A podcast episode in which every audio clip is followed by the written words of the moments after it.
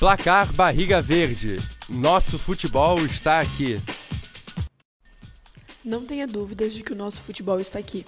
Olá, eu me chamo Letícia, sou estudante de jornalismo da Univale e essa é mais uma edição do Placar Barriga Verde, o programa que fala sobre o nosso futebol, o futebol catarinense. Pela 37ª rodada, tivemos Chapecoense versus Náutico nesse sábado, dia 29, pela Série B. A Chape valorizou mais o chute de longa distância nesse jogo, mas o placar ele foi aberto somente aos 28 minutos, com um gol de pênalti do William. E mesmo depois do gol da Chapecoense, o Náutico ele optou mais por contra-ataques, só que não foram bem utilizados. No resto do jogo, os dois times tiveram boas chances, só que ninguém conseguiu de fato converter para o gol. E mais perto depois do fim do jogo, a Chapecoense ela começou a administrar melhor ainda o resultado e no final ficou 1 a 0 para a Chapecoense. A Chape atualmente é o 14º colocado e tem 45 pontos. Ainda pela Série B, o Ponte Preta e o Criciúma se enfrentaram nesta sexta-feira, dia 28. Os gols demoraram um pouquinho para sair. O Lucas, no primeiro tempo, no finalzinho, abriu o placar para Ponte Preta, aos 4 minutos de acréscimo, com um gol de pênalti. E também nos acréscimos do primeiro tempo, o Igor também garantiu um gol para o Criciúma.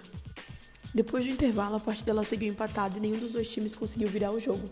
Terminou 1 a 1 e o Criciúma é o nono colocado com 52 pontos. Já pela Copa Santa Catarina, aconteceu os dois jogos de volta das semifinais. Vou começar falando sobre o jogo do Marcílio versus Carlos Renault, que foi nessa sexta-feira no Gigantão das Avenidas, às 8h30 da noite. Vale lembrar que o Marcílio estava com uma longa vantagem, porque no jogo de ida eles tinham feito 5 gols em cima do Carlos Renault, que tinha conseguido fazer um só.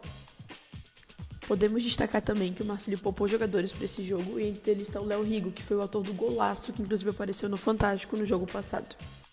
Logo no começo do jogo, o Carlos Renault teve um pênalti em seu favor, só que eles não conseguiram converter, porque o goleiro do Marcílio já estava na bola e pegou. Mas tirando esse lance, o, Carlos Renault eles foram muito bem e inclusive conseguiram fazer dois gols no Marinheiro. O Marcílio, como já estava com uma longa vantagem, não estava tão interessado assim no jogo e acabou não conseguindo converter nenhuma chance, não fizeram nenhum gol. Nesse jogo teve paralisação por conta dos sinalizadores da torcida do Marcílio, que por sinal fizeram uma baita festa, e também teve jogador do Carlos Renault estressado com Gandula. E nesse jogo mesmo, com os dois gols do Carlos Renault, eles não conseguiram passar para a próxima fase e o Marcelo está na final da Copa Santa Catarina, por conta do seu resultado, né, do jogo que foi feito lá em Brusque. Agora vamos conhecer o outro finalista da Copa Santa Catarina que vai jogar contra o Marcílio Dias. Também na sexta-feira, o Figueirense e o Ercílio Luiz se enfrentaram no Orlando Scarpelli às 8 horas da noite. Vale lembrar que o jogo de ida tinha ficado 1 a 0 para o Ercílio. O Figueirense já começou a partida tomando gol. Logo aos 48 segundos de jogo, tomaram um gol do Di Paula. Depois disso, o Figueirense começou a partir para cima. Mesmo não tendo muita ordem nem muita qualidade, eles conseguiram levar perigo para o Arcílio Luiz.